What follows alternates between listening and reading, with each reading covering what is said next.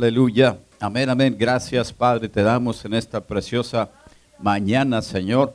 Este primer día de esta semana, este domingo, Señor, que es el día que tú has escogido para que nosotros vengamos, Señor, a buscar tu presencia, a reconocer tus bendiciones, lo que has hecho en nuestra vida, agradecerte, Señor, de esta manera.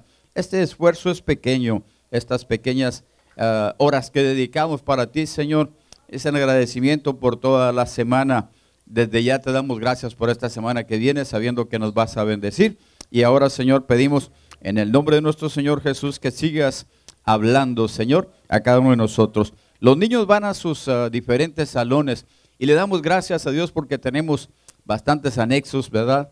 Eh, todos ellos con las eh, comodidades, con todo lo que se necesita para que estén bien. Y, sobre todo, este, tremendos maestros y maestras. Y le damos gracias a Dios porque sabemos que nuestros hijos, que quisiéramos nosotros que en la escuela recibieran esta educación, entendemos que no la reciben. sin embargo, nosotros aquí en la iglesia sembramos esta semilla en sus corazones de acuerdo a su edad, a su capacidad y le damos gracias a Dios porque nos ha permitido sembrar en ellos. Y ahora estamos viendo, después de 33 años de creyentes, el resultado de algunos niños a los cuales nosotros también este, les inculcábamos este mensaje. Y como dice, pues mi esposa, ¿verdad? Gracias a Dios por mi hija Wendy, que ya este, ahora está ella sirviendo. Antes fue una niña cuando nosotros este, nos entregamos.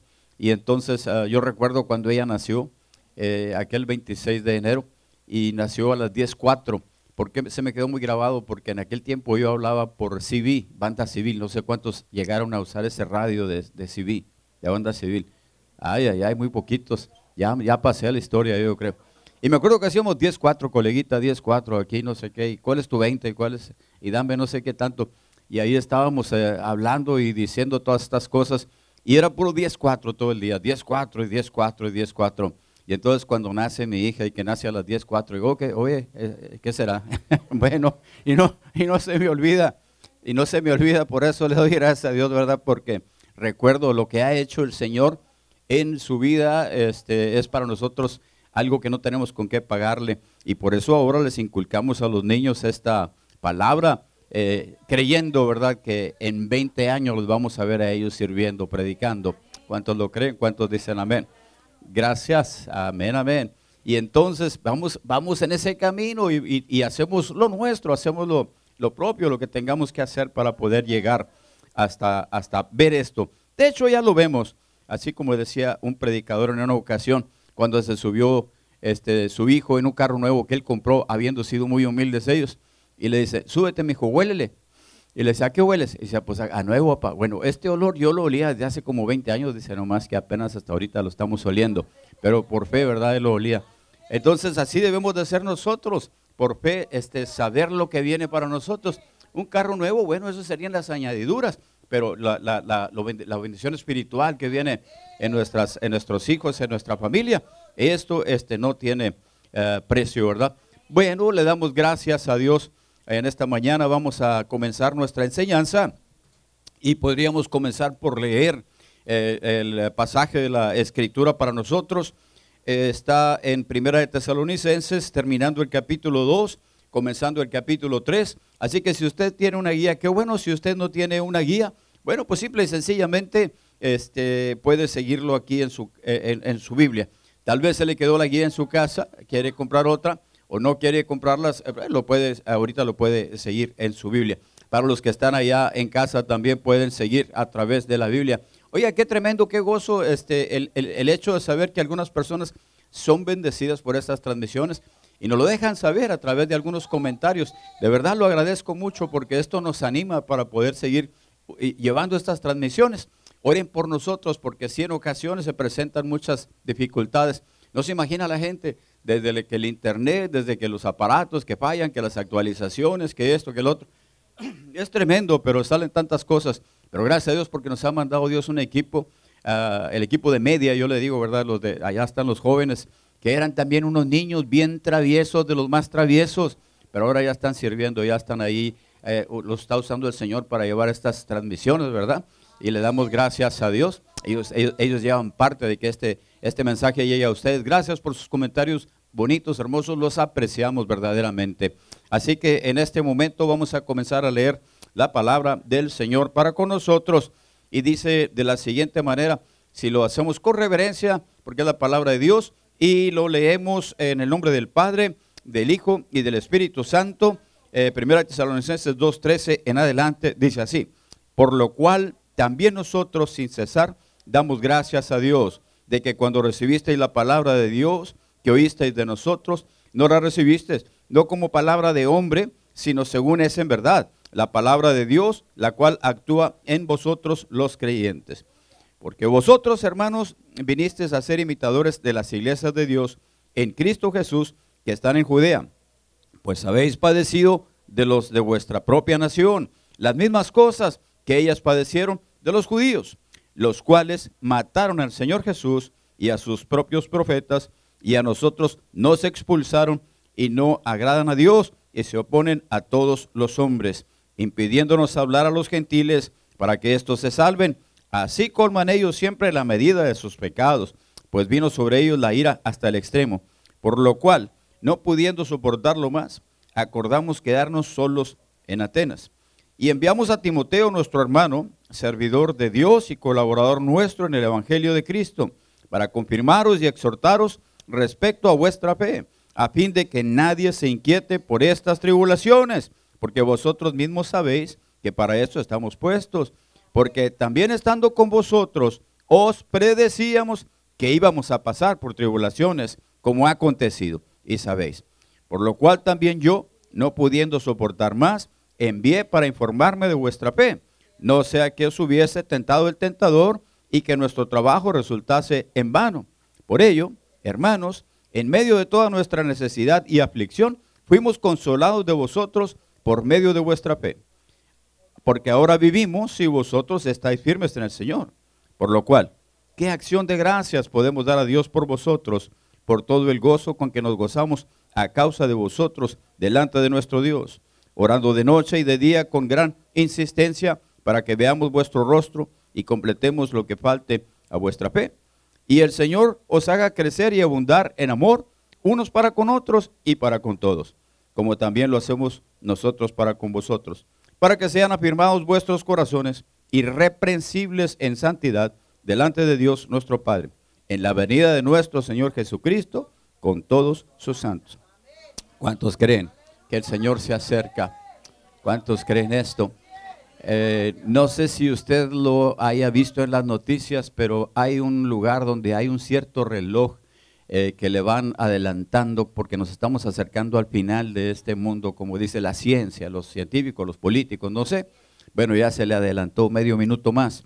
Eh, ya falta muy poquito para llegar a las 12 esto no es profético, esto es el, de la ciencia, esto es la apreciación del mundo, de los políticos, se va adelantando más y nos encaminamos a un desenlace.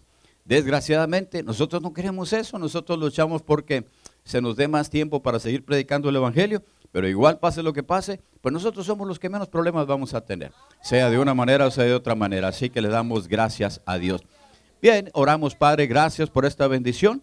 Y gracias, Señor, porque eh, nos has elegido y porque ahora, Señor, nos tienes aquí, Padre, nos mantienes con tu Espíritu Santo, unidos en amor, sirviendo. Y le damos gracias a Dios porque eh, sabemos, Señor, que aunque nosotros hemos sido infieles en ocasiones, tú has permanecido fiel y nos llamas y nos recibes. Y, y, ahora, Padre, te damos gracias por lo que has hecho. Y en este momento pedimos por aquellos que faltan de venir, Señor, a ser parte de tu iglesia porque vienes pronto y tú quieres hallarnos a todos y unidos. Te damos gracias en el nombre de nuestro Señor Jesús y pedimos que tu Espíritu Santo hable el día de hoy a los corazones sensibles y que Señor haga la obra en aquellos corazones. Tú les trajiste aquí, no vinieron por su cuenta, hay una cita contigo como todos la tuvimos y ahora Señor pedimos en el nombre de Cristo que eh, seamos, eh, seamos iluminados con esta palabra, que salgamos de nuestra propia creencia y que vengamos a lo que tú piensas de nosotros y que lo declaremos en fe para que lo veamos hecho en nuestras vidas. Te doy gracias, honra y glorias para ti, Señor, hoy y siempre y por siempre. Bendito seas, gracias, Padre, Hijo, Espíritu Santo. Amén. y ocupamos nuestros lugares. En esta preciosa, preciosa mañana, y me gozo de verle aquí en esta mañana, y también saludos a los que nos ven a través de internet. Es un privilegio poder llegar hasta donde ustedes están. Y bien, este, le damos gracias a Dios por las este, enseñanzas que hemos estado teniendo. Como usted sabe, ahora estamos en una nueva unidad, la carta este, a los tesalonicenses, las cartas a los tesalonicenses. Y le hablábamos la semana pasada acerca de cómo se originó Tesalónica con ah, Pablo llegando ahí, este, después de haber entrado a Macedonia, lo que ahora es Europa, por la ciudad de Filipos, donde se convirtieron tres, se lo dije la semana pasada, no lo repito. Y entonces eh, llega después a Tesalónica, porque fue expulsado de Filipos, y ahí en Tesalónica predicó por tres semanas y se formó una iglesia increíblemente. Y entonces esta iglesia es la iglesia que nosotros conocemos como la de tesalonicenses. Sin embargo, este, eh, como algunos se convirtieron, otros este, no les gustó y comenzaron a perseguir a Pablo y a Timoteo y a Silas. Este, y entonces eh, él tuvo que salir a Berea. Se quedaron ahí este, Silas o Silvano y Timoteo. Y Pablo tuvo que salir porque era el que perseguían, era el que más hablaba, era el que le, ah, les molestaba más. Y entonces como él se fue para, para Berea y allá este, llegó y los de Berea eran más nobles que los de Tesalónica y recibieron la palabra y no solamente la recibieron, sino que abrieron las escrituras y comenzaron a escudriñar a ver si es cierto lo que Pablo les estaba diciendo era verdad y, y comprobaron que era verdad lo que Pablo estaba diciendo, que venía en las escrituras. Esto es lo que a veces nos falta a nosotros.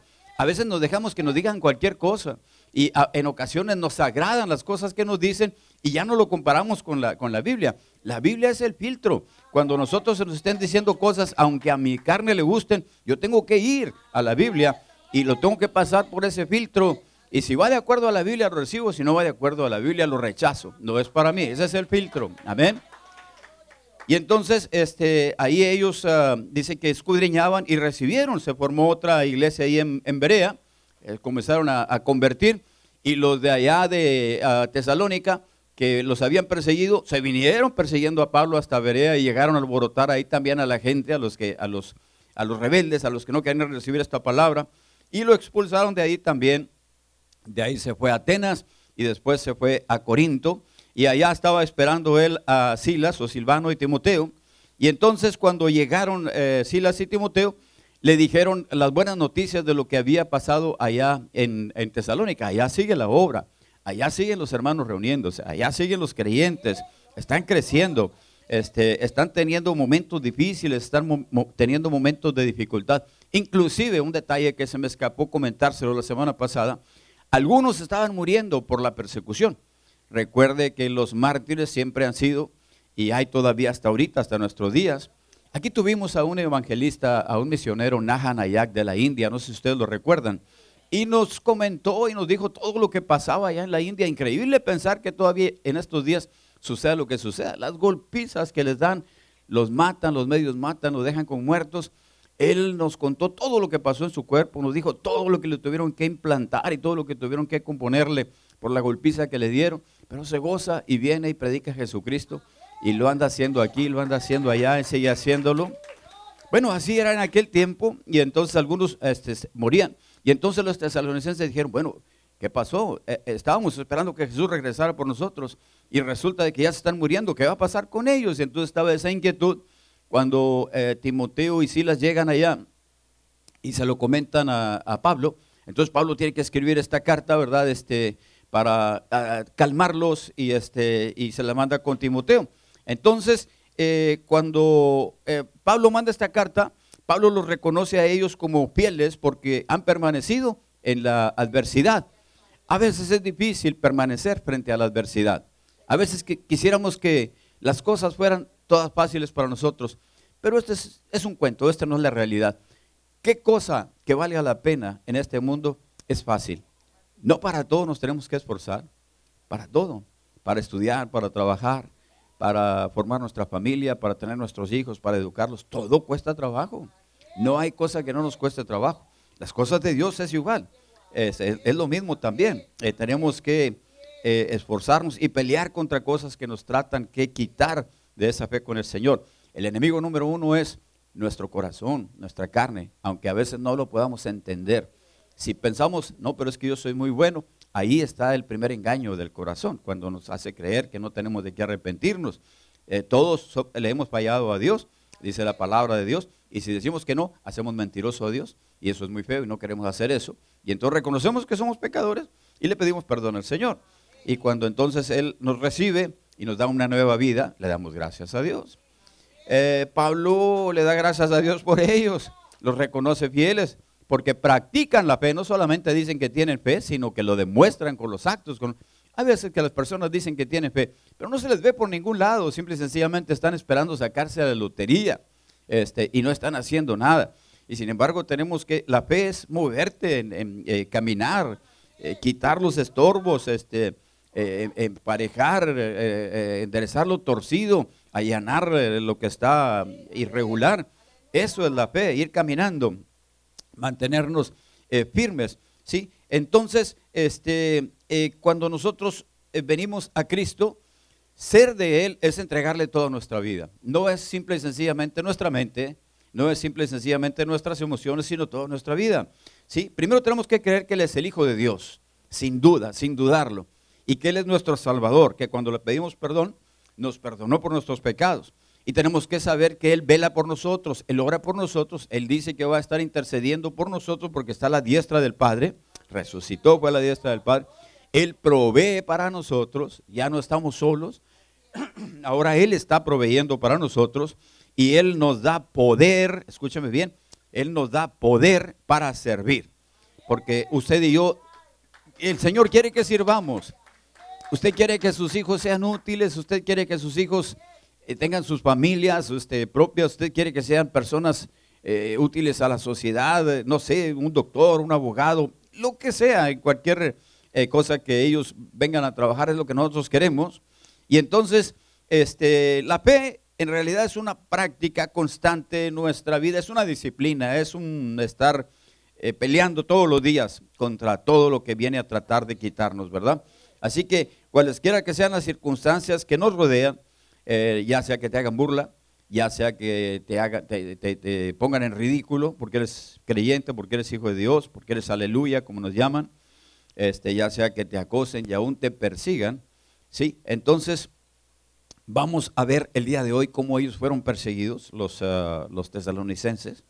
Esta, esta lección va a analizar la manera en que ellos fueron perseguidos y se mantuvieron, se mantuvieron perdón, fieles a su entrega a Cristo, a, a pesar de enfrentar fuertes hostilidades que muchos de nosotros no las estamos enfrentando. Los problemas que nosotros tenemos no son tan graves como los de ellos. Cuando ellos hicieron esto, que se mantuvieron firmes, se convirtieron en un ejemplo de la entrega de ellos a Cristo para otras iglesias y para nosotros también. Ahora, ¿qué es lo que debemos de hacer nosotros? Ver en esta enseñanza para imitar lo que ellos hicieron, para poder ser un ejemplo para otras personas. Porque yo recuerdo, nosotros llegamos hace 33 años y a nosotros, 34, eh, dice mi esposa, ya me corregía, ya va brincando un año tras otro. Ahora, eh, a nosotros nos llamaba la atención muchas personas este, que eran para nosotros pues nuestros héroes de la fe, este, que estaban ahí, que los veíamos viviendo. Bueno, sí, Pablo, Timoteo, todos ellos, pero ahí teníamos hermanos en la iglesia que para nosotros eran varones de fe, mujeres de fe. Sí, y entonces los comenzamos a imitar y después de un tiempo la gente comenzó a poner sus ojos en nosotros y una grande responsabilidad. Pero le damos gracias a Dios y nomás le decimos, pues ayúdanos Señor, porque ahora tenemos que este, ser como para otros lo que otros fueron para nosotros. Entonces, eso es lo que se trata, la enseñanza del día de hoy, ver lo que pasó en la vida de los tesalonicenses y entender que no siempre cuando estamos pasando por momentos de dificultad es porque Dios no aprueba lo que estamos haciendo, sino tal vez todo lo contrario. Porque eh, vamos a ver cómo el, apóstol Pablo, y comienza en este versículo, desde el capítulo 2, versículo 13, terminando con el capítulo 2 que, que lo dejamos a mediación la semana pasada, en donde dice de esta manera, por lo cual también nosotros, sin cesar, damos gracias a Dios de que cuando recibiste la palabra de Dios, que oíste de nosotros, la recibiste no como palabra de hombres, sino según es en verdad, la palabra de Dios, la cual actúa en vosotros los creyentes. Bueno, tantas cosas que se habla el día de hoy. El día de hoy tenemos tanta información le damos gracias a Dios por los adelantos, por el Internet. Yo ya no me quedo en ayunas, como decía a, mis papás, cuando nos están diciendo algo. Eh, este, el inglés es mi segundo idioma. Eh, tal vez lo domino un 70%, tal vez ya un 80%, no sé, voy mejorando, este, creo yo. Eh, quién sabe qué dirán los gringos, pero yo digo que yo, yo sí lo hablo muy bien, no sé por qué no me entienden, dijo Cantinflas. ¿verdad? Entonces, este, simple y sencillamente, eh, ahora cuando escucho una palabra que no le, entiendo, luego, me voy al teléfono y le, pregunto qué es esta palabra y me dice qué es esta palabra en inglés. Y ya entonces voy aumentando mi vocabulario. Y en ocasiones este, se habla de, una cierta, de un cierto problema de salud y, y, me voy ahí, ¿verdad? Y checo. Problemas que nosotros mismos estamos enfrentando y voy y lo checo. Y hemos recibido mucha información, cómo mejorar nuestra vida en muchos aspectos ser disciplinados aún en nuestro comer, en nuestra, en nuestra, ¿cómo le dijera? En nuestro diario vivir, en todos los aspectos. Y, le doy gracias a Dios por toda esa información que hay, pero también hay mucha información mala o que no es correcta o que va mal intencionada. Les preguntas cualquier cosa y te mandan a quién sabe dónde. Y entonces eh, te, comienzan a decir tantas cosas. Ahora, cuando oímos todo esto, eh, desgraciadamente hay muchos que tratan de decirte que vienen de parte de Dios. Y tal vez te están dando ciertos mensajes que te hablan de ángeles, que te hablan de santos, que te hablan de no sé qué tantas cosas, cuando en realidad la palabra de Dios es una y no puede ser cambiada. Ahora, el apóstol Pablo, Timoteo y Silas llegaron a Tesalónica y llegaron predicando. El problema es esto, que usted y yo tenemos nuestra Biblia, pero en aquel tiempo no había. En aquel tiempo ni siquiera se había escrito el Nuevo Testamento. Cuando llegaron Pablo, Silas y Timoteo predicando, llegaron hablando de Jesús. Ahora, dos cosas. O la gente dice, verdaderamente esta es palabra de Dios, o la gente dice, estos están locos. ¿Cómo es que se atreven a venir a hablar en contra de lo que yo tengo como sagrado, que es el Antiguo Testamento? Y no es que estaban hablando en contra del, del Antiguo Testamento, es que estaban enseñando cómo no estar ahí por nuestras fuerzas tratando de cumplir con, los requisitos de la ley, que es imposible. La palabra dice, no podemos cumplir con toda la ley. Y algunos dirían tal vez que sí cumplían. No se puede, es como una grande cadena. Este, le fallas a Dios en un punto, se revienta toda la cadena. Porque dice el, el, apóstol Pablo que el, que el que es infractor en un punto de la ley ya quebró toda la ley imposible tratar de, cumplirla para, para, todos nosotros.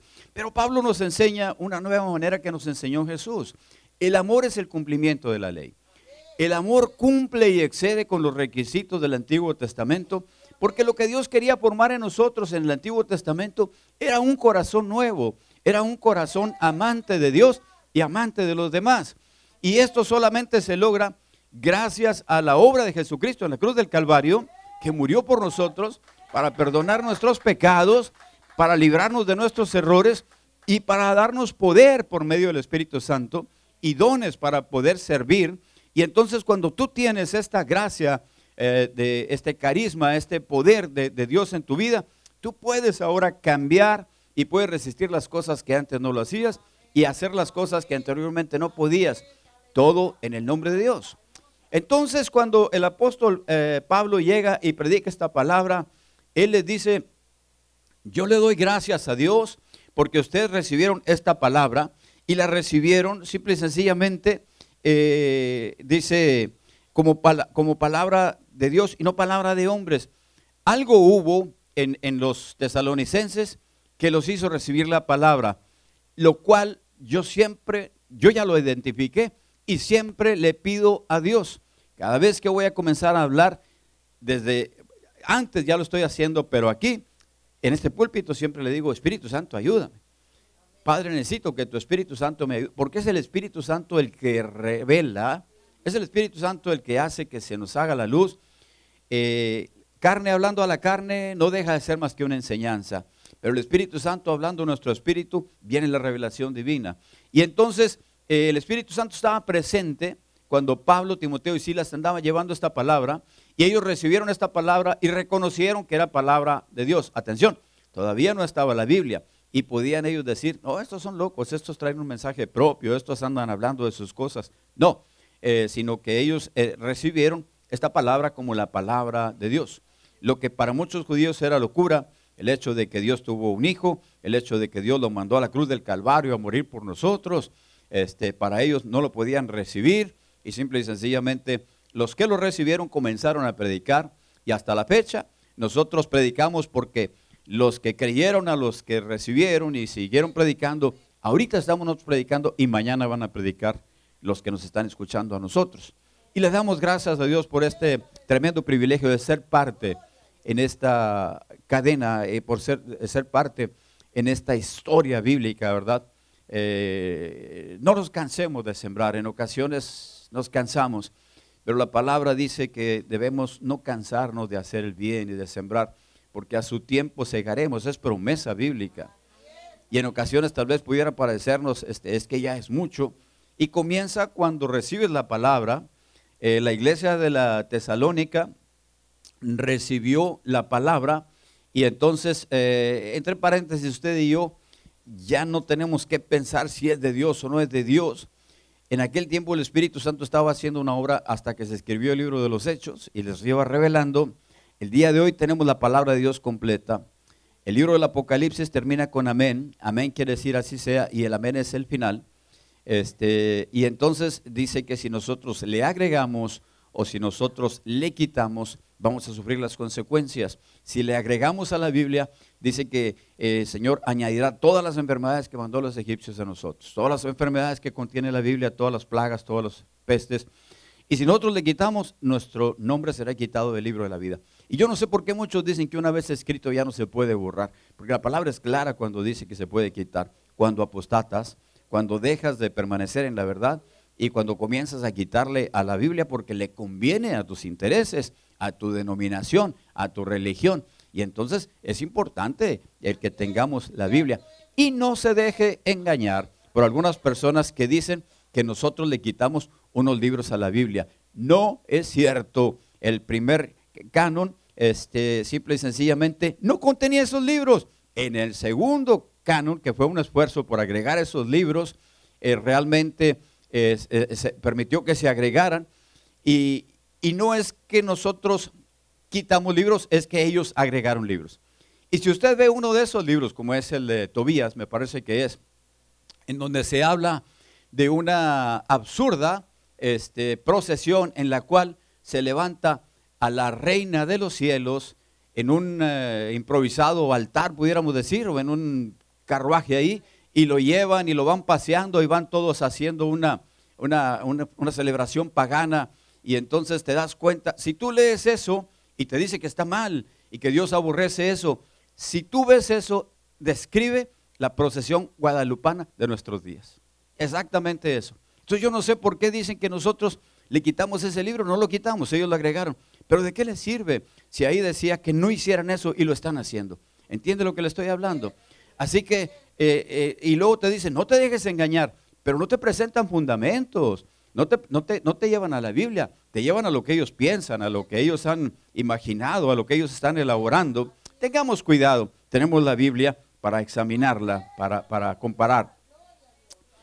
Ellos recibieron la verdad y fueron salvos. Es la única manera de ser salvos, recibiendo la verdad del Evangelio. Por eso es importante que nosotros los que predicamos, los maestros, estemos siempre apegados a la verdad.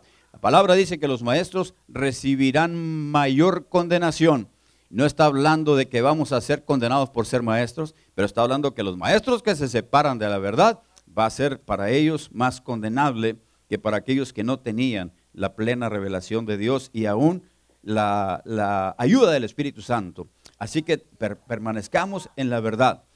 Eh, inmediatamente cuando fueron salvos vino la persecución. Y ahí es donde yo tengo que hablarle a ustedes. Muchos de nosotros tal vez pensemos, yo me acerco a Jesucristo porque ya no quiero tener tantos problemas. Sí, está bien. Acércate a Jesús. Jesús prometió que te va a ayudar, que te va a, en muchas áreas de tu vida vas a ver ese cambio. Pero los problemas no se van a acabar. Los problemas van a cambiar. Si antes tenías problemas económicos y te metes a trabajar, tal vez los problemas económicos van a, mermar o se van a ir menguando o se van a acabar porque ya tienes un sueldo. Pero ahora los problemas son con el patrón y con los compañeros de trabajo y, con los que están ahí, este, eh, ¿me entiendes? Entonces cambian las cosas. Y cuando nosotros recibimos la verdad, la palabra del Señor, eh, cambia nuestros problemas. vas a ir dejando unos problemas que tú no podías solo con ellos, problemas de salud, problemas económicos, problemas emocionales, pero ahora va a venir la persecución, la burla, el rechazo, el desprecio, y los tienes que enfrentar. Dios no nos ha dado un espíritu de cobardía, sino que nos ha dado un espíritu de valor, de dominio propio, para que simple y sencillamente nosotros crezcamos, ¿verdad? Exactamente, ser perseguido simple y sencillamente es con el propósito de que nosotros seamos, eh, que crezcamos, que seamos más fuertes. Dios lo permite nada más para eso, no para otra cosa. Entonces, este, cuando eh, nosotros eh, comenzamos a recibir esta persecución, dice la palabra en el versículo 14, porque vosotros, hermanos, vinisteis a ser imitadores de las iglesias de Dios en Cristo Jesús que están en Judea, pues habéis padecido de los de vuestra propia nación las mismas cosas que ellos eh, padecieron este, eh, de los judíos. O sea, ahora los judíos allá perseguían a los que estaban en Judea. Y ahora acá los tesalonicenses los perseguían los que estaban en Tesalónica, tal vez los judíos dispersos. Y a nosotros nos persiguen, pues la gente de aquí, ¿verdad? Ni modo que nos vayan a perseguir de la luna o de Marte, los de aquí de Laredo, los vecinos, los que están ahí a nuestro alrededor. Esos son los que te van a hacer la vida imposible hasta la familia, exactamente, o sea, la, sociedad, los compañeros y la misma familia, porque a ellos los persiguió su misma gente. Ahora, el hecho de que te están viniendo a decir, no, no seas tonto, no te dejes, ya te lavaron el, cerebro. Eh, no sé a quién dice que le dijeron que ya le habían lavado el cerebro. Este, hace poquito nos dijo que le decía, no, no, no me lavaron el cerebro, me lavaron el corazón, dijo, ¿verdad? ya te cambiaste el chaleco. Dice, es que lo traía al revés, ya me lo enderecé, ya me lo puse bien. O sea, simple y sencillamente es esto.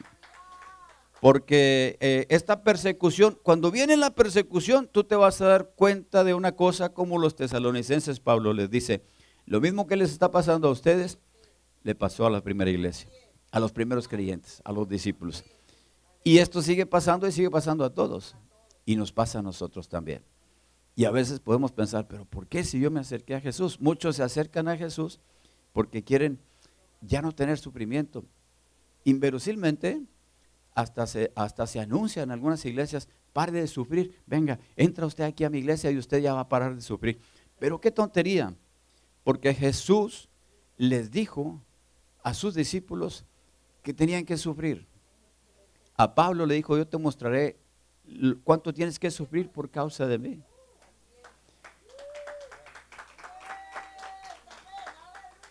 Mismo Jesús sufrió la persecución. Mismo Jesús tuvo que sufrir. Y, pudiéramos decir, pero ¿por qué? Si es el Hijo de Dios. Y si nosotros somos hijos de Dios, ¿por qué? Por eso. Porque somos hijos de Dios. Entonces el sufrimiento es prueba de que estamos en la verdad y de que somos hijos de Dios. Y si muchas personas dicen, como aquel chamaquito que lo mandó su papá a estudiar, y cuando regresó el papá estaba preocupado, el hijito, ¿no tuviste muchos problemas porque eres cristiano, ahí en la universidad que te hayan hecho Papá, no, no tuve, ni cuenta se dieron que soy cristiano, papá.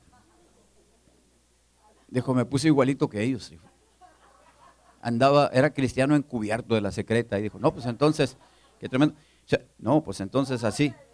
Si estamos en esa situación nosotros, si no, no brillamos, no dejamos que nos vean, pues vamos a tener problemas. Pero eso no es la verdad. Eso no es como debemos de estar. Sino que debemos valientemente decir, ¿sabes qué? Este, no me avergüenzo del Evangelio porque es poder de Dios. Así que cuando comienzan a rechazar tu mensaje, bueno, es una buena señal, este, porque ah, así tiene que ser. Pero que rechacen el mensaje no va a acabar con el mensaje. Muchas personas nos han rechazado a nosotros cuando hemos llevado el mensaje y nosotros llevamos nuestro mensaje a otro lado y va y produce, es la verdad este, pero que rechacen tu mensaje. Se cuenta de un misionero que fue a una tribu y les quería decir lo que era recibir a Cristo y no hallaba cómo hacerlo por cuestión del, idioma y la cultura.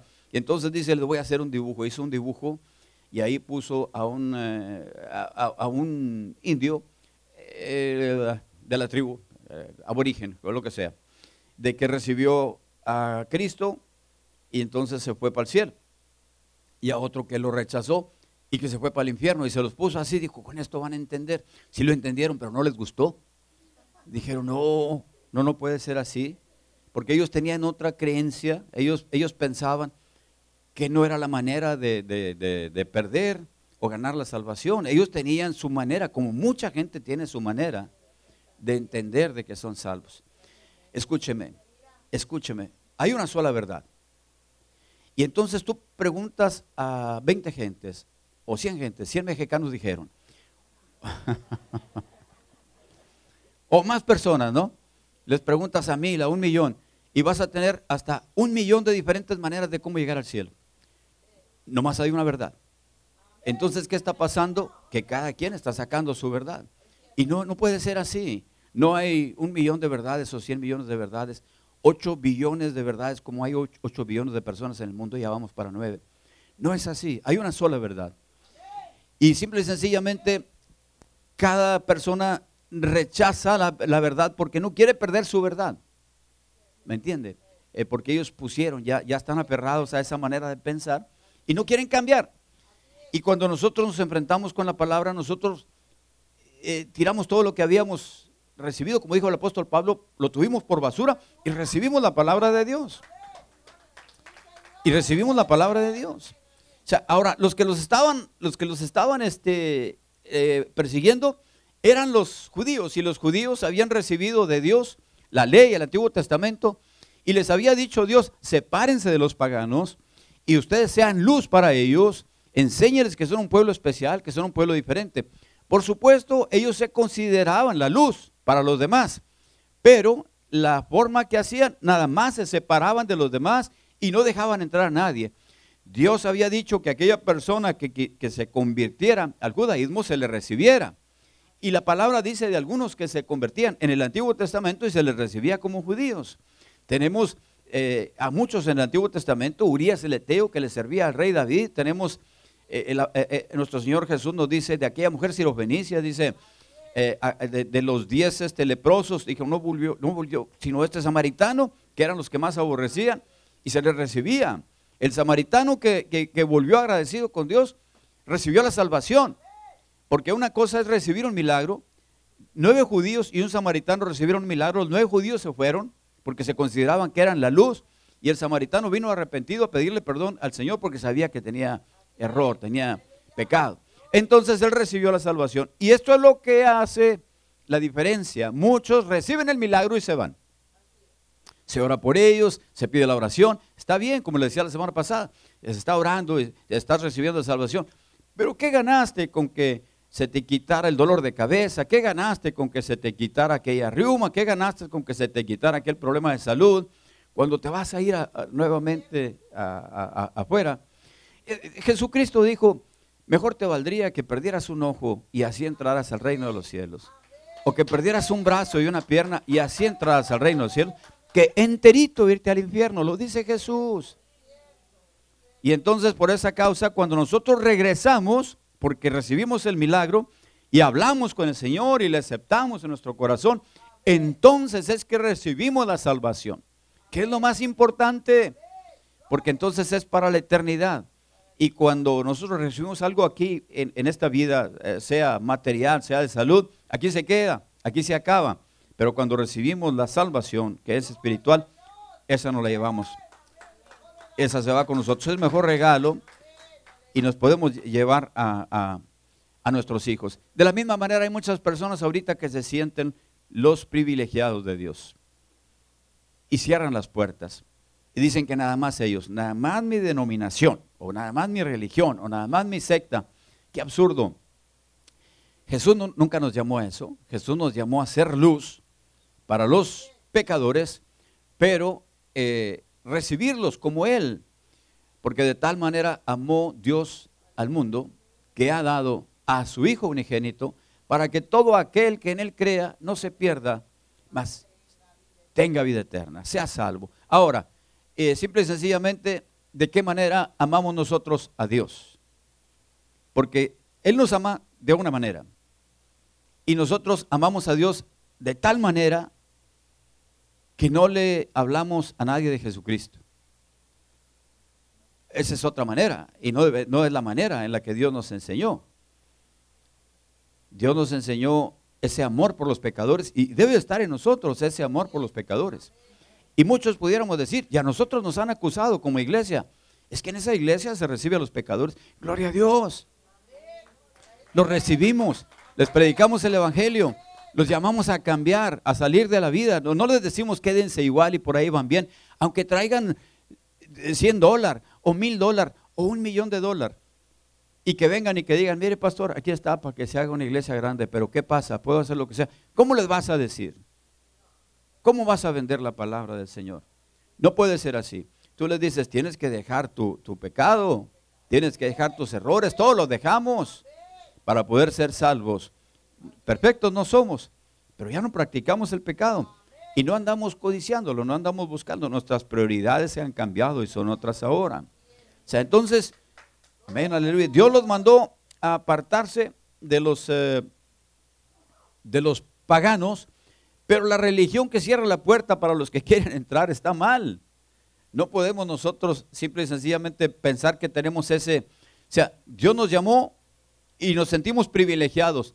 No, sí, Dios nos llamó y tenemos ese privilegio, pero también esa tremenda responsabilidad de compartir el Evangelio. Dios no nos llamó para que aquí se acaba todo. Ya eres salvo tú, ya cerramos la puerta, mi hijo. No, faltan muchos por venir todavía. Mientras que Jesús no venga por nosotros, es que faltan muchos por venir todavía, por venir a hablar con el Señor. Y entonces ellos eh, se creían que era la luz, pero no la, pero no la compartían. Y entonces este, eh, simple y sencillamente cuando el, apóstol Pablo fue a predicarles, y usted y yo pudiéramos ver por acá en Hechos, este capítulo 22, si abre su Biblia, en dónde es donde estaba el problema. Los judíos aborrecían a los gentiles, los llamaban perros, los llamaban leña para la hoguera del infierno, no los querían. Y si nosotros vemos en el capítulo 22 de los Hechos, en el versículo 21, cuando Pablo les estaba diciendo a los judíos cómo Dios le había hablado, cómo lo había cegado, cómo le había quitado las escamas cuando oró por él Ananías y le estaba diciendo todas estas cosas y el llamado. Y simple y sencillamente llega a donde le dice, pero me dijo, ve, versículo 21, porque yo te enviaré lejos a los gentiles, versículo 22. Y le oyeron hasta esta palabra, hasta aquí hablaste, Pablo. Entonces alzaron la voz diciendo, quita de la tierra tal hombre porque no conviene que viva. ¿En dónde se levantó el odio de los judíos? Cuando Pablo les dijo, es que Dios me envió a los gentiles. Y era la verdad. Y así cuando nosotros, Dios nos ha enviado a los pecadores y en muchas ocasiones algunas personas nos condenan, nos han condenado por Facebook, nos han condenado por eh, media de que estamos recibiendo a los pecadores. Para ustedes que nos están viendo, no sean ingenuos, Jesús nos llamó a recibir a los pecadores. Es cierto, no para que sigan igual, pero para predicarles la verdad, para predicarles la palabra. Y entendamos que tenemos que salir, que tenemos que ir a ellos. Y esto es lo que nos va a costar más trabajo, porque al tiempo que les estás tratando de hablar de Cristo y sacarlos de su vida inútil, ellos mismos te están peleando y no te reciben.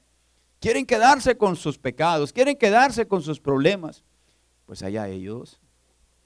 Mi pastor decía que un viejito este, que iba cargando un morralote, que ya no podía con él, cada vez más chaparrito el viejito. Y entonces pasó uno en un carretón y le dijo, hombre, se compadeció de él. Y le dijo, ¿cómo se siente? Muy cansado, se me hace que no voy a llegar a mi casa. Súbase este, al carretón y yo lo llevo. Se subió atrás el, el, viejito y él, este hombre comenzó a darle al carretón. Después de un rato le dijo, ¿ya se siente descansado? Dijo, no, hombre, me siento más cansado. Con estos golpes pasos de la carreta y con este costalote aquí. Pero ¿qué tiene? Todavía trae el costal ahí, pues si lo subí para que descansara, suelte el morral, hombre, suelte el... Y así muchas veces nosotros venimos al Señor y el Señor nos hace descansar. Hay problemas, hay baches, hay situaciones difíciles, pero suelta el morral. Si no sueltas el morral, pues vas a estar más cansado, vas a estar peor que antes. Ya soltó el morral el viejito y pues ya descansó. ¿Cuántos traen el morral todavía? No se oyó, no se oyó un amén, gracias a Dios. ya no traemos el, el, morral. Bueno, el apóstol Pablo sigue hablándoles en el versículo 17, acá donde estábamos eh, de los tesalonicenses, ah, y les está diciendo ahora, le leo, este, pero nosotros hermanos, porque dice en el 15 y el 16 que los judíos impedían que hablaran a los gentiles, dice, hasta mataron a sus propios profetas y a nosotros nos, nos expulsaron, no agradan a Dios y se oponen a todos los hombres, porque cuando tú, este, tú dices, yo soy privilegiado y no quieres compartir la verdad con nadie, entonces tú vas en contra de todos, antes de pasar al 17. Había un hombre que me decía, Peña, yo, a mí me ama Dios más que a ti, pero ¿cómo puedes decir eso? Mírame, ni trabajo y me mantienen, ¿verdad? Este, tomo todos los días y cuál problema. Y este, y, este hombre era reconocido por ser inmoral, eh, por ser este fornicario, adúltero, pervertido, todo lo que sea. Pero él decía que Dios lo amaba mucho.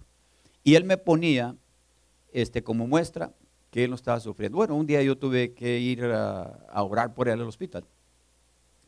Un problema de corazón abierto, oramos por él y este, milagrosamente está vivo todavía. Pero él sigue sosteniendo que Dios lo ama y sigue haciendo todo lo posible por andar completando su, carrera de, pecado.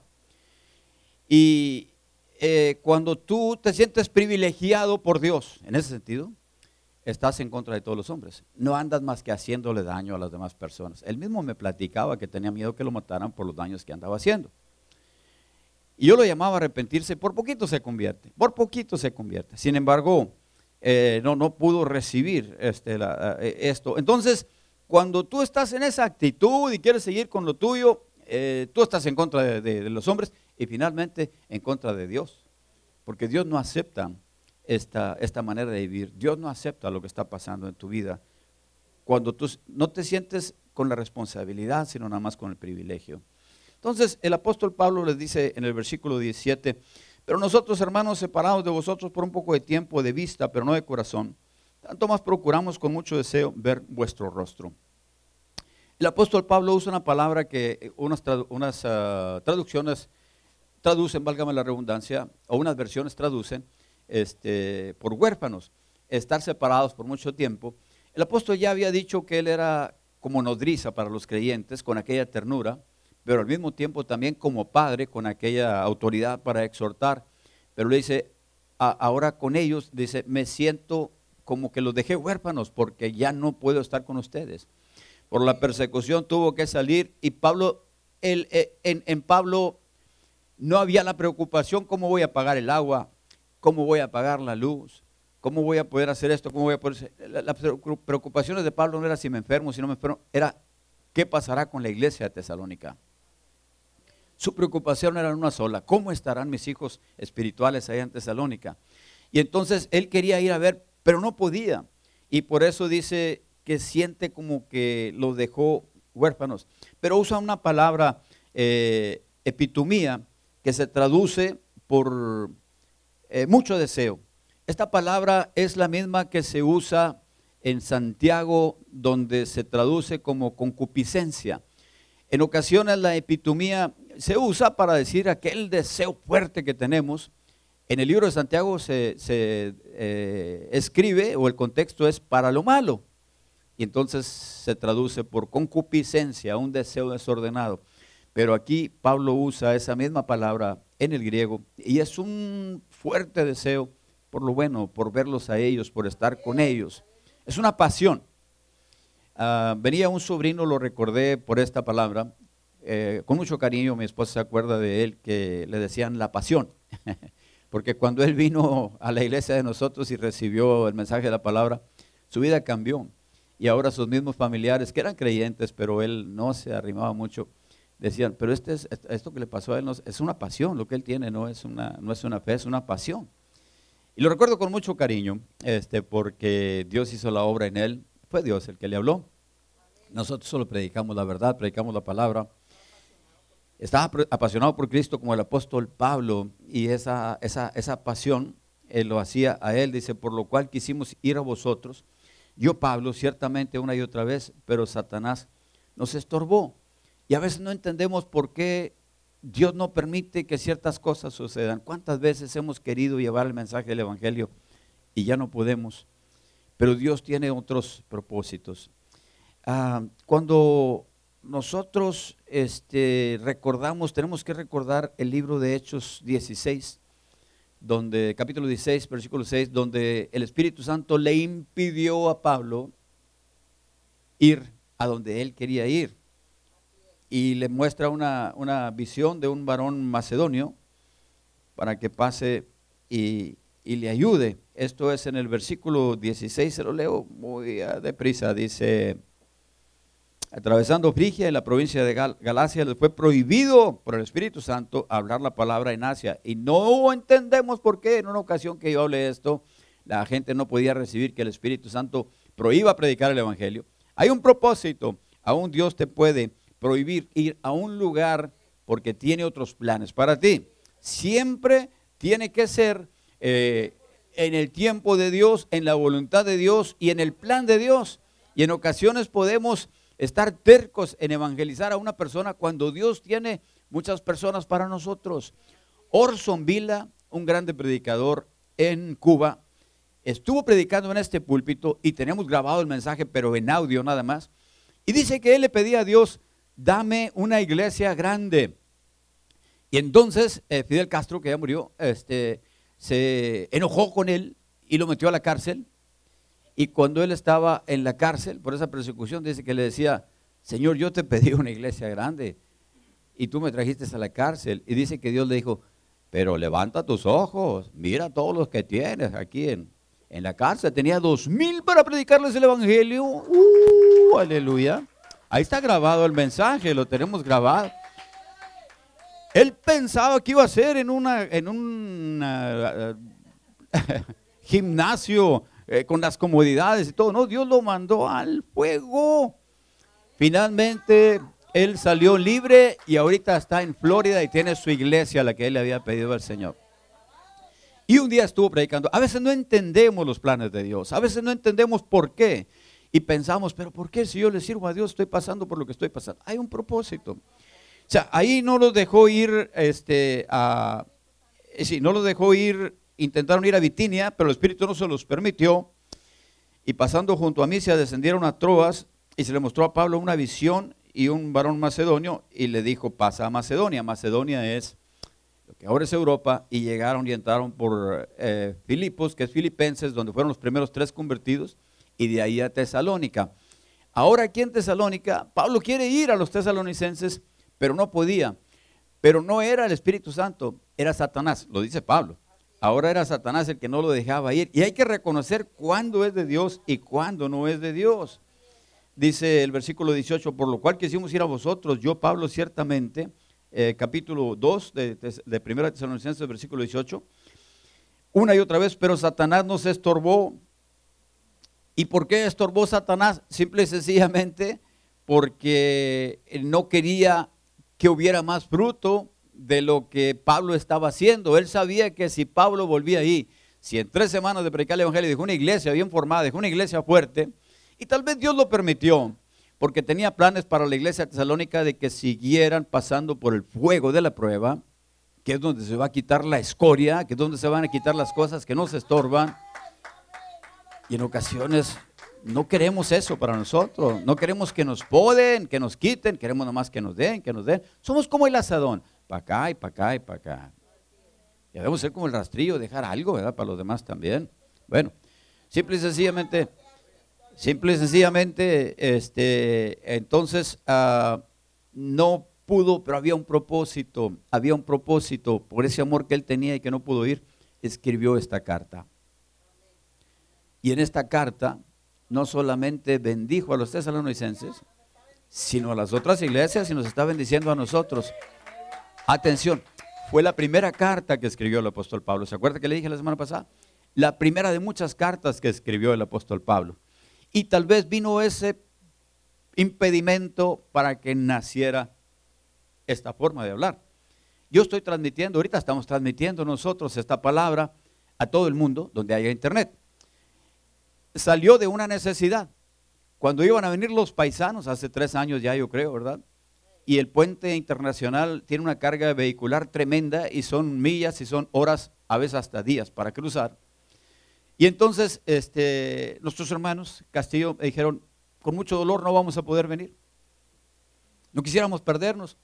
Y entonces buscamos, este, hablé con Ismael y le digo, ¿no habrá una manera de mandarles allá a la predicación? Sí, hay una manera.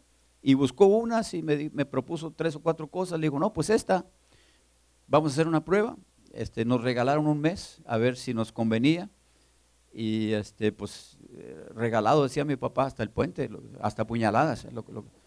y comenzamos a hacer este, ese, ese esfuerzo y prosperó y fue de bendición. Y ahora llegamos a muchas partes y tal vez ese, ese problema vino con un propósito. Y tal vez los, los, problemas, estorbos que están viniendo a tu vida tienen un propósito. Y no te puedes quedar vencido por estas cosas. Tienes que sobreponerte. Dios quiere que salgas. Dios quiere ver que, que seas más que vencedor. Que te sobrepongas, que vayas adelante, que sigas predicando, que sigas hablando. Dijo el apóstol Pablo, eh, el tiempo es corto. El que está casado como si no estuviera el que tiene negocio como si no lo tuviera. Y de todas maneras que tenemos que seguir hablando y tenemos que seguir predicando. Esa debe ser nuestra prioridad. Esa debe de ser nuestra prioridad. Gloria al Señor. Amén. El centro de nuestra vida es Cristo, dice mi esposa. Ahora, en esta carta, el apóstol Pablo comienza a hablarles, si tiene tiempo, está sentado y, vienen y, y les habla de la parucía. La parucía es la presencia de Cristo lo que se traduce como su venida, su segunda venida, porque él ya había tenido una primer parucía que fue cuando llegó a Galilea y comenzó a predicar el Evangelio. Cuando comenzó a predicar el Evangelio ahí en Galilea fue la primer presencia corporal de Jesús y entonces él comenzó a hablarles y ahora les dice, falta que venga nuevamente y esté presente. El apóstol Pablo dice, yo no puedo ir allá donde ustedes están porque no puedo, pero Jesús sí puede venir a todos nosotros y va a venir, porque a Él no hay quien lo detenga. Se cumple lo que dice la palabra y ahí entonces nosotros vemos cómo Dios usa esta carta para traernos esta tremenda bendición de esta eh, esperanza del regreso de nuestro Señor Jesús. No había esa noticia todavía para la iglesia. Y después eh, lo vemos en 1 Corintios 15, 22, 23. No los vamos a ver, son muchos pasajes. Allá usted en su casa revisa la transmisión y los compara. Primera de Tesalonicenses 4, del 13 al 18. Ah, segunda de Tesalonicenses 2, 1. Santiago 5, del 7 al 8. Primera de Juan 2, 28. Este mismo pasaje que estamos viendo. 2, 19 de la primera de Tesalonicenses. Y 20 pasajes más del Nuevo Testamento hablan del regreso de nuestro Señor Jesús. Se los podría citar todos, pero son muchos. Pero si usted un día quiere que yo le diga estos 20 pasajes, se los escribo. Vienen en Mateo, vienen en Lucas, en Tito, Primera de Pedro, Segunda de Pedro, Colosenses, Apocalipsis y también eh, las cartas que estamos viendo, Primera y Segunda de Tesalonicenses. Muchos pasajes que hablan de la venida de nuestro Señor, de la presencia corporal de Jesús nuevamente aquí en la tierra con nosotros, entre nosotros. Ajá. Pablo sabía que no es aquí donde nos vamos a ver eternamente y le dice a los tesalonicenses, si ya no puedo ir nuevamente con ustedes, los veo en el cielo.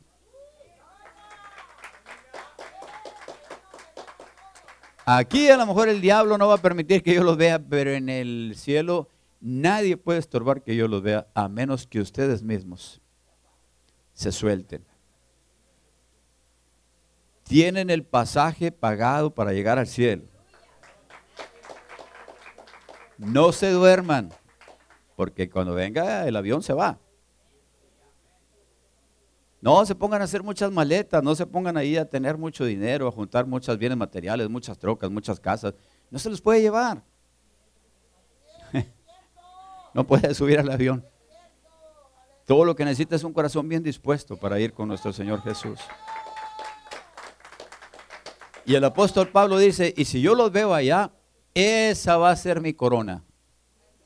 Esa va a ser mi recompensa. Y dice la palabra del Señor que tenemos una corona y que nos van a poner piedritas por las almas que nos ganemos. Y decía mi, y decía mi abuelita, yo quiero una corona con muchas piedras. Y mamá le decía, mamá le decía, porque era su mamá de ella, le decía, mamá, pero donde quiera la andan corriendo, donde quiera la andan rechazando. Es que yo quiero que mi corona tenga muchas piedras. O sea, mi mamá, pues con un alambre pelón, con eso tenemos, hombre. ¿Para qué queremos tanta piedra? Pero es cada quien, esa como cada quien piense si quisiéramos, la verdad, ser hallados por Jesús haciendo lo que el Señor nos mandó hacer. Esta es nuestra, nuestra esperanza. Entonces, este, ya terminamos con el simple y sencillamente cómo es lo que Pablo le está diciendo en el capítulo 3, versículo 6. Ya solo se lo leo, se nos fue el tiempo. Pero cuando Timoteo volvió de vosotros, en el versículo primero del capítulo 3, Pablo, como ya no podía soportar más, mandó a Timoteo a ver cómo estaban, dice ahí. Pero después regresó Timoteo y trajo buenas noticias y le dijo, ¿sabes qué? Allá en Tesalónica eh, pasó lo que en Judea, la persecución está haciendo fuertes a los hermanos, los está haciendo firmes. Y ahí está la prueba de que eres cristiano. Viene, viene la prueba, viene la persecución y muchos se quedan, se bajan, muchos ya no quieren. Pero aquellos que permanecen, aquellos que siguen peleando la batalla, ahí está la prueba de que son de Jesús. Ahí está la prueba de que son de Jesús. Y muchos pudieran pensar, pero es que son muchas cosas que me están viniendo. Siéntete privilegiado. Mi hermano Benavides allá en el templo del tabernáculo pasaba a decir, traigo unos ataques del diablo, traigo unas luchas, pero yo sé que todas estas pruebas y estas luchas son pura bendición que viene para mi vida. Y así nos decía y se levantaba la iglesia, ¡eh, gloria a Dios! Porque también todos teníamos nuestras pruebas, no tantas tal vez como la de él. Pero es pura bendición lo que viene para nosotros. Y entonces, por ello, hermanos, en medio de toda nuestra necesidad de aflicción, fuimos consulados de vosotros por medio de nuestra fe. Dice Pablo, me dio mucho gusto saber que ustedes están en fe y que no se han salido. Porque ahora vivimos y vosotros estás firmes en el Señor. Hubiera sido para Pablo tanto como morir si la iglesia que él había fundado se cayó, se deshizo. Este es el amor que debe estar en nosotros para los que les hablamos del Evangelio. Y debemos de ser tiernos como nodrizas, pero debemos de ser también uh, exhortar como un padre. En ocasiones duele, pero todo, es, todo va junto. El apóstol Pablo dice, por lo cual, ¿qué acción de gracias podemos dar a Dios por ustedes? ¿Con qué le pago a Dios por todo lo que Él me ha dado? Y no estoy hablando de la troca y de la casa, estoy hablando de las almas que han venido a Jesucristo. ¿Con qué le pago a Dios?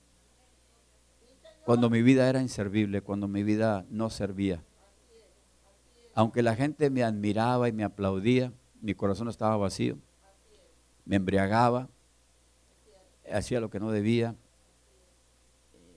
Y llegó un tiempo que la gente me comenzó a sacar la vuelta. Por más que era popular y me aplaudían, los mismos amigos ya me sacaban la vuelta. No, tú estás re loco, ya no estás loco, estás re loco.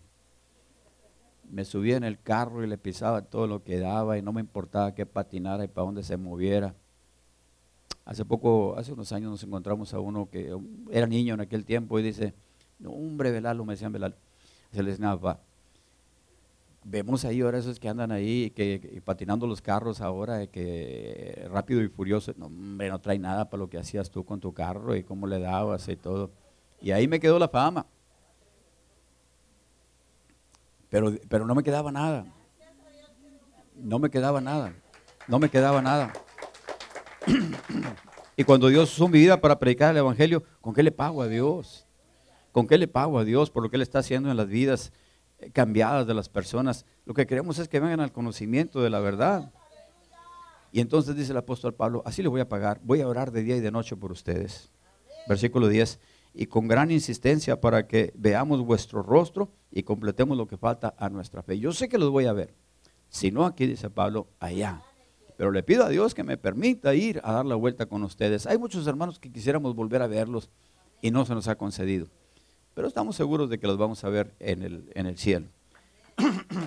Más el mismo Dios y Padre nuestro y nuestro Señor Jesucristo dirija nuestro caminar a vosotros. Y el Señor os haga crecer y abundar en amor unos para con otros. La oración es esta. Padre, que esta iglesia se pueda amar los unos a los otros.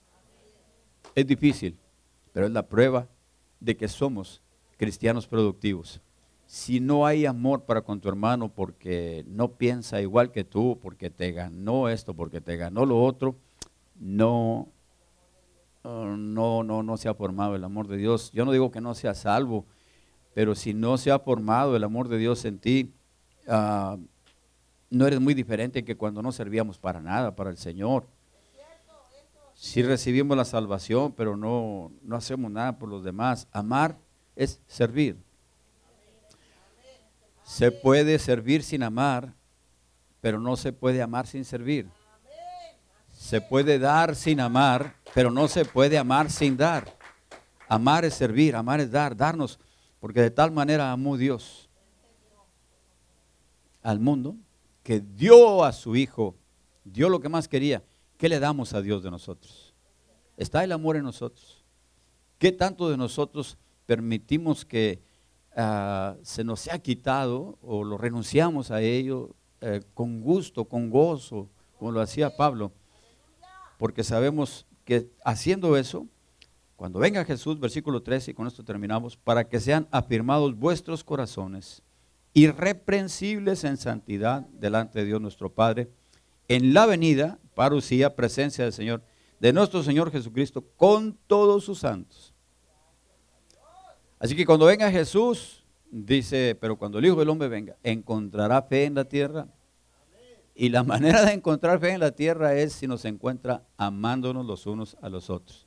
Si estamos compitiendo los unos contra los otros, eso no es lo que el Señor eh, viene a buscar. Al contrario, si estamos este, sorprendiéndonos, defraudándonos los unos a los otros, eso no es lo que Dios viene a buscar de nosotros. Si estamos siendo intolerantes los unos para con los otros, eso no es lo que Dios viene a demandar de nosotros. Pablo mandó a Timoteo a los de Tesalónica porque él sabía que Timoteo no iba a condenarlos por sus faltas y sus errores que todavía tenían. Jesús eh, fue mandado a este mundo por Dios no para condenar. ¿Para qué tenía que condenarnos Jesús? Ya estábamos condenados. ¿A poco iba a mandar Dios a su hijo? Ve, diles que ya están condenados. Pues ya sabemos. Vino a salvar. Amén. Vino a salvar. A perdonar. Y Timoteo fue a decirles a los tesalonicenses, no los iba a condenar, están, están en algunas fallas, le dice, hay esperanza, crezcan en amor, tienen fe, crezcan en amor. Y ese es el trabajo de nosotros los predicadores. Iglesia, todos tenemos fallas. No nos hagamos, todos tenemos fallas, pero crezcamos en el amor. Y cuando tenemos ese amor, eso nos va a ayudar a salir de esos errores, salir de esas fallas. Y cuando venga Jesús nos va a encontrar irreprensibles en santidad delante de Dios nuestro Padre, cuando Él venga por nosotros. Este es el mensaje de Dios para nosotros. Este es un mensaje que verdaderamente nos debe dejar esta ah, rema, no solamente un logo, es un conocimiento, sino un movernos a la acción, a, a permanecer, no importa la persecución, no importa los problemas. Dios permitió por algo lo que está pasando en tu vida, por algo. Tenía una cita contigo y quiere llevarte más adelante quiere llevarte a la perfección, quiere llevarte al amor, al amor pleno del Señor. Y se puede lograr. Y cuando nosotros podamos ser como los tesalonicenses, vamos a ser ejemplos para otras iglesias también, para otras personas. ¿Cuántos dicen amén? Aleluya. Gracias Señor porque tú lo haces posible. Nos ponemos de pie en esta mañana y le damos gracias al Señor.